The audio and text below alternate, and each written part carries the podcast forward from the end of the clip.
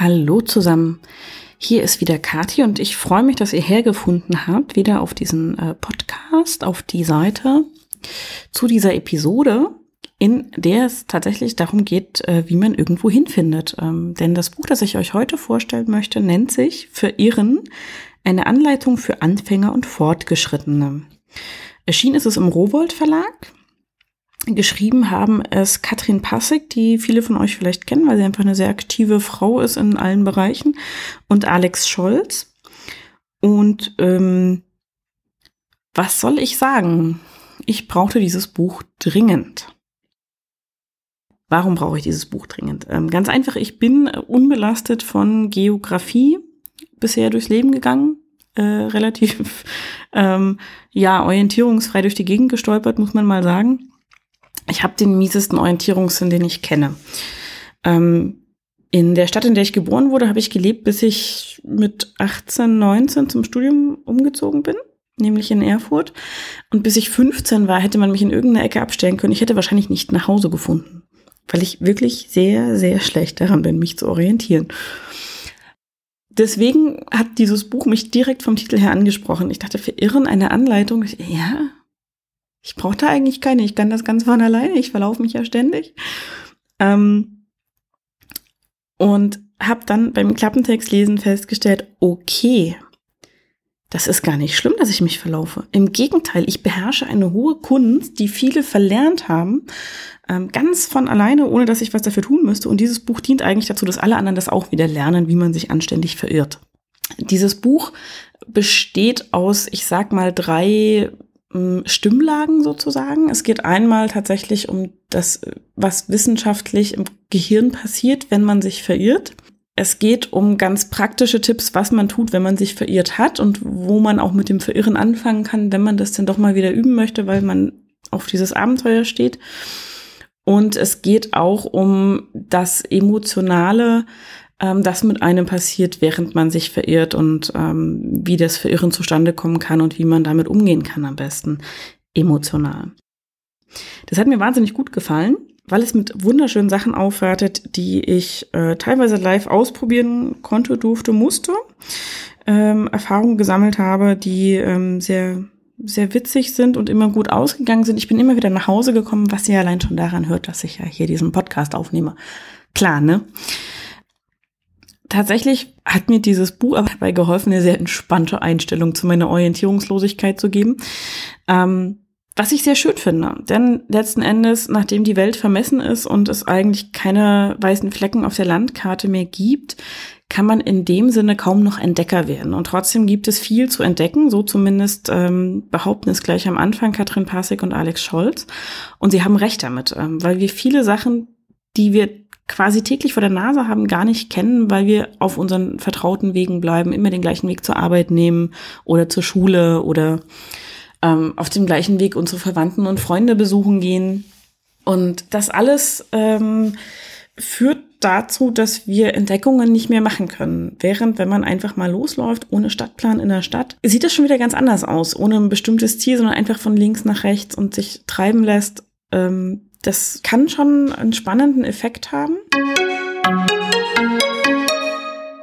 Die Katrin Passig und Alex Scholz empfehlen auch mit dem Verirren üben erstmal in der Stadt anzufangen, wo man im Zweifelsfall immer wieder nach Hause kommt, weil man jemanden nach dem Weg fragen kann oder so. Ich unterstütze das. Fangen Sie nicht in der Wüste an, dich zu verirren. Das ist ganz schlecht. Ganz schlecht. Sie bringen jede Menge Anekdoten über Leute, die zum Beispiel nachts in einem Schneesturm kurz ihr Zelt verlassen haben und es dann nicht wiederfanden. Die wollten eigentlich nur kurz pinkeln gehen und haben es nicht wiedergefunden und hatten dann das Glück, dass äh, just als sie schon aufgeben wollten, weil sie dann nur in Unterhose im Schnee standen, ähm, das Handy klingelte und sie wieder in ihr Zelt zurückgefunden haben und das, dann ranging Frau oder Mann war dran, ich weiß es gerade gar nicht mehr, sagen, Schatz, du hast mir gerade das Leben gerettet. Und ich so, so schlimm wird's schon nicht sein. Ja, doch weil Zelt im Schnee nicht mehr gefunden. Ich wäre nicht mehr da hingekommen und ich wäre erfroren jämmerlich. Ähm, damit würde ich nicht anfangen. Das ist, ähm, nee, das ist dann schon für die Fortgeschrittenen auf jeden Fall. Es gibt tatsächlich praktische Tipps äh, im Sinne von ähm, Stay Put, was eine der wichtigsten Ratschläge ist, die man ähm, befolgen kann, wenn man mit einer Gruppe unterwegs ist, da den Anschluss verliert und nicht weiß, wo die hingelaufen sind. Einfach da bleiben, wo man zuletzt gewesen ist. Die werden einen schon wiederfinden.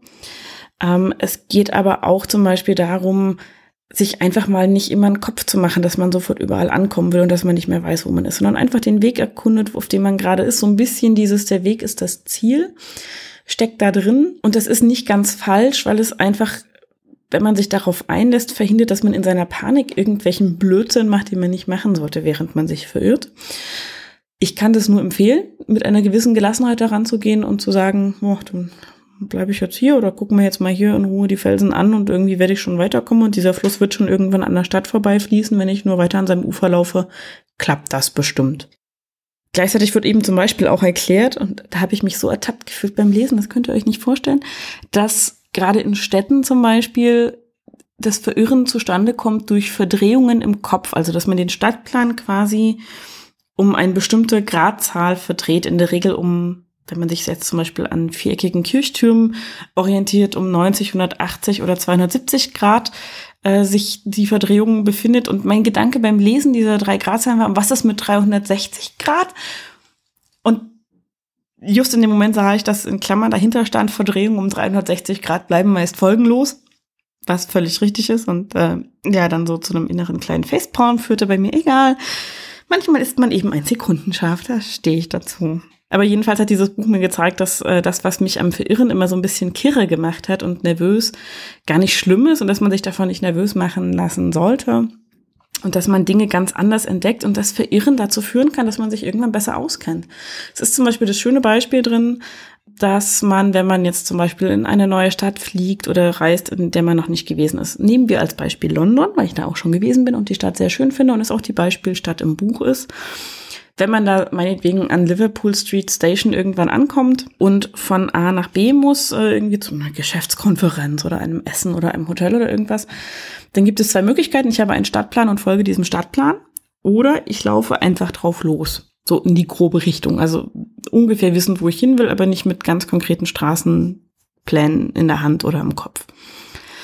Und die sagen natürlich ist Mensch eins die, die Person, die mit dem Stadtplan losläuft, beim ersten Mal schneller am Hotel oder am Konferenzraum oder wo auch immer sie hin wollte, weil sie den direkten, kürzesten Weg nimmt. Ähm, Person zwei wird aber eine größere Kenntnis dessen erlangen, was es in der Stadt alles gibt. Und äh, unterwegs zum Beispiel schon mal ein tolles Restaurant entdecken oder ein kleines verstecktes Museum oder äh, in London gibt's in, in einem Seitenarm der Themse, ziemlich versteckt tatsächlich, äh, ein, ein altes Schiff, das total schön gemacht ist, das man besichtigen kann. Und wenn man ohne Stadtplan unterwegs ist, dann entdeckt man all diese Sachen und kann dann eben, ähm, wenn man das nächste Mal in London ist und vielleicht nicht wieder zu dem gleichen Punkt will, sondern woanders hin, sagen, ja stimmt, da bin ich dran vorbeigekommen, das weiß ich. Oder wenn man sagt, ah, jetzt ist die Konferenz vorbei, lass uns mal irgendwo was essen gehen, weiß jemand, wo es was gibt. Der Mensch mit dem Stadtplan wird ein bisschen aufgeschmissen sein vielleicht.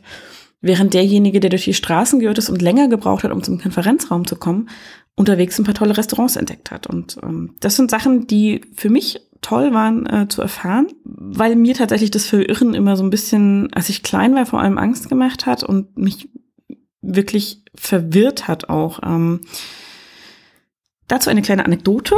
Ähm, meine Mama hat einen total guten Orientierungssinn. Ich beneide sie oft darum, weil sie einfach in Städte reinläuft und immer wieder rausfindet oder sich da drin zurechtfindet und sich Orientierungspunkte schafft und dann wieder zurückkommt. Und wir sind irgendwann im Frankreich-Urlaub mal ähm, auf dem Rückweg gewesen und haben einen Zwischenstopp in Straßburg gemacht, weil meine Mama sich gerne Straßburg angucken möchte. Ich kann das auch nur sehr empfehlen, es ist eine hübsche Stadt. Und äh, wir waren zu viert unterwegs, also meine Eltern, mein Bruder und ich. Mein Papa und mein Bruder wollten im Auto bleiben und meine Mama hat gesagt, na komm, dann machen wir hier eine kleine Tour gucken uns mal ein bisschen Straßburg an. Und ich weiß genau, dass wir auf einer Seite des Flusses geparkt haben, direkt an einer Brücke, war so ein kleiner Parkplatz. Und wir sind losgelaufen über diese Brücke auf die andere Seite des Flusses, haben uns die Stadt angeguckt. Wir haben nicht wieder den Fluss überquert, landeten aber wieder am Parkplatz. Ich könnte bis heute schwören, dass wir nur einmal diesen Fluss überquert haben und dann wieder auf diesem Parkplatz landeten, was ja logischerweise eigentlich nicht möglich ist. Meine Mama hat das geschafft. Sie sagt mir auch heute noch, dass, das, dass wir zweimal über den Fluss sind und ich das bloß nicht mitgekriegt habe oder wie auch immer, keine Ahnung. Das ist halt genau mein Problem. Ich gehöre zu den Leuten, ich laufe stumpf irgendwem hinterher, der sich auszukennen scheint und achte nicht auf den Weg und finde dann alleine nicht mehr zurück. Und sowas kann mich dann echt verwirren. Und es hat aber auch dazu geführt, dass ich ähm, 2005 mit meiner Mama einen Urlaub in London gemacht habe, ähm, nur einen Kurztrip, drei Tage Und dort sind wir auch ohne Stadtplan losgelaufen. Ähm, wir haben uns an der Themse orientiert, sind da so ein Stück in die eine und ein Stück in die andere Richtung. Wir haben ziemlich in der Nähe der Tower Bridge gewohnt, was echt cool ist. Ähm, und sind dann den ganzen Tag irgendwie durch die Stadt gelaufen und an der Themse entlang und hier mal ein bisschen rechts und da mal ein bisschen links. Und meine Mama hatte vorher Reiseführer gewälzt ohne Ende, aber sie ist ohne Stadtplan los. Ich war total beeindruckt, weil sie uns da problemlos durchgeführt hat. Das war großartig. Und ich war deshalb dabei, ähm, meine Mama hatte die Reise zum Geburtstag geschenkt bekommen von meinem Papa, der jetzt nicht so ein ganz großer Fan von Städtetrips ist ähm, und auch nicht so von so überlaufenden Städten. Und meine Mama spricht aber nicht besonders gut Englisch oder sprach damals im Prinzip gar kein Englisch, weil sie das in der Schule nicht gelernt hatte und auch danach nicht. Und brauchte jemanden, der dolmetscht. Und mein Papa kann einigermaßen Englisch, aber er hatte halt keine Lust auf London. Also hatte ich das Glück, mitfahren zu dürfen und eben dolmetschen zu müssen. Und ich war dann dafür zuständig, wenn wir irgendwelche Busse genommen haben, um äh, einen Weg abzukürzen, dass ich dann eben frage, ob es auch wirklich der richtige Bus ist, dass ich die Stadtpläne, äh, die, die Fahrpläne entschlüssele, die Busfahrpläne und alles.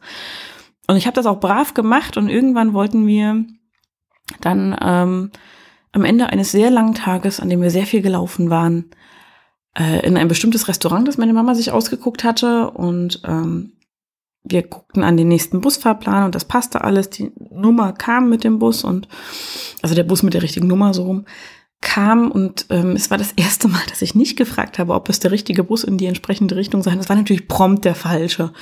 Ist ja klar, ne? Das eine Mal, dass ich nicht nach dem Weg frage, ist es der falsche Bus. Ähm, das war aber gar nicht so schlimm. Wir sind dann nach ein paar Haltestellen äh, einfach wieder ausgestiegen. Und meine Mama hat uns auch von da in dieses Restaurant zurücklotsen können oder hinlotsen können. Äh, von einem völlig anderen Punkt aus, als wir eigentlich geplant hatten, dahin zu gehen. Also war, ich war bass erstaunt, dass sie das kann. Ich kann das bis heute nicht. Ähm, habe aber den, den London-Trip wiederholt. Ähm, ich glaube, 2012 bin ich da gewesen und da nicht nur drei Tage, sondern acht Tage. Ganz alleine. Und ich hatte immer einen Stadtplan dabei, aber ich habe ihn so selten wie möglich benutzt. Und ich bin halt wirklich durch die Gegend gelaufen und hier und da abgebogen und habe mir die Häuser angeguckt, weil ich da schon das Buch eben kannte und wusste, okay, ich bin hier in einer Großstadt ich werde hier nicht verloren gehen. Ich hatte eine Jugendherberge ziemlich in der Nähe vom Trafalgar Square. Das heißt, auch die wiederzufinden wäre jetzt nicht so ein Problem gewesen. Es war tatsächlich einfach sehr entspannt loszulaufen und mir keinen Kopf zu machen. Und erst wenn ich irgendwo stand und Hunger hatte und nicht mehr wusste, wo ich hin musste, habe ich dann eventuell mal drüber nachgedacht, äh, den Stadtplan rauszuholen. Und das war es aber auch. Und ähm, das hat diesen Städtetrip für mich echt wahnsinnig entspannt gemacht, dass ich nicht immer versucht habe, mit irgendwelchen Stadtplänen irgendwo hinzugelangen an bestimmte Ziele, sondern mir einfach die Stadt erlaufen habe. Und ähm, gerade im Theaterviertel, das ich mir damals sehr intensiv angeguckt habe, würde ich mich heute immer noch sehr gut zurechtfinden, auf jeden Fall. Was mich ein bisschen stolz macht. London ist ehrlich gesagt eine meiner liebsten Städte. Und mich in London heimisch zu fühlen und auszukennen, finde ich ziemlich cool. Das ist so ein, weiß ich nicht, gibt ja so Lebensziele, die, Leute haben und äh, in London nicht aufgeschmissen zu sein, ist so eins der Ziele, die ich immer hatte und die ich nach meinem Dafürhalten jetzt bis zum Maximum erreicht habe und das freut mich sehr. Das sei es vielleicht zu diesem Buch gewesen. Wie gesagt, Verirren, eine Anleitung für Anfänger und Fortgeschrittene. Wenn ihr auch mal wissen wollt, wie man sich so richtig verirren kann, ich kann es euch sehr ans Herz legen. Es ist witzig, es macht Spaß, es zu lesen. Es ist wirklich, es ist ein unterhaltsames Sachbuch. Es ist einfach wirklich wahnsinnig cool geschrieben und witzig und ganz oft mit einem Augenzwinkern eben erzählt und erklärt. Und ähm, ich habe ganz vieles von den sachlichen Themen zum Thema, was passiert im Gehirn, schon wieder vergessen. Ähm, kann man aber jederzeit nachlesen, wenn man das Buch besitzt, so wie ich. Und deswegen, ähm, ja, es ist auch eins meiner liebsten Bücher, weil es äh, eben unterhaltsam und augenzwinkernd ist und ähm, eine vermeintliche Schwäche wie diese Orientierungslosigkeit eben einfach mal zu einer Kunst und einer Stärke erklärt. Und das finde ich immer ganz schön, wenn sowas mal passiert. Dann wünsche ich euch schönes Verirren oder nicht Verirren, wo immer ihr gerade seid. Und bis bald. Gute Zeit.